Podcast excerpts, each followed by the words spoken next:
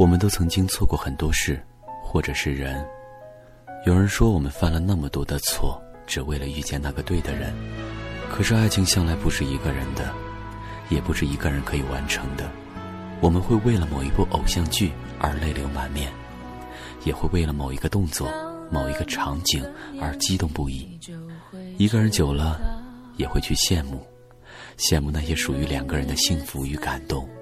偏偏有的时候就是这样，或许是对的人，却不是最适合你的人；或许是最适合你的人，却不是最爱你的人。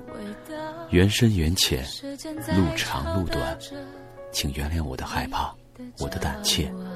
若你不爱，接下去的故事我弃权。我是不是该安静的走开，还是该勇敢？留下来，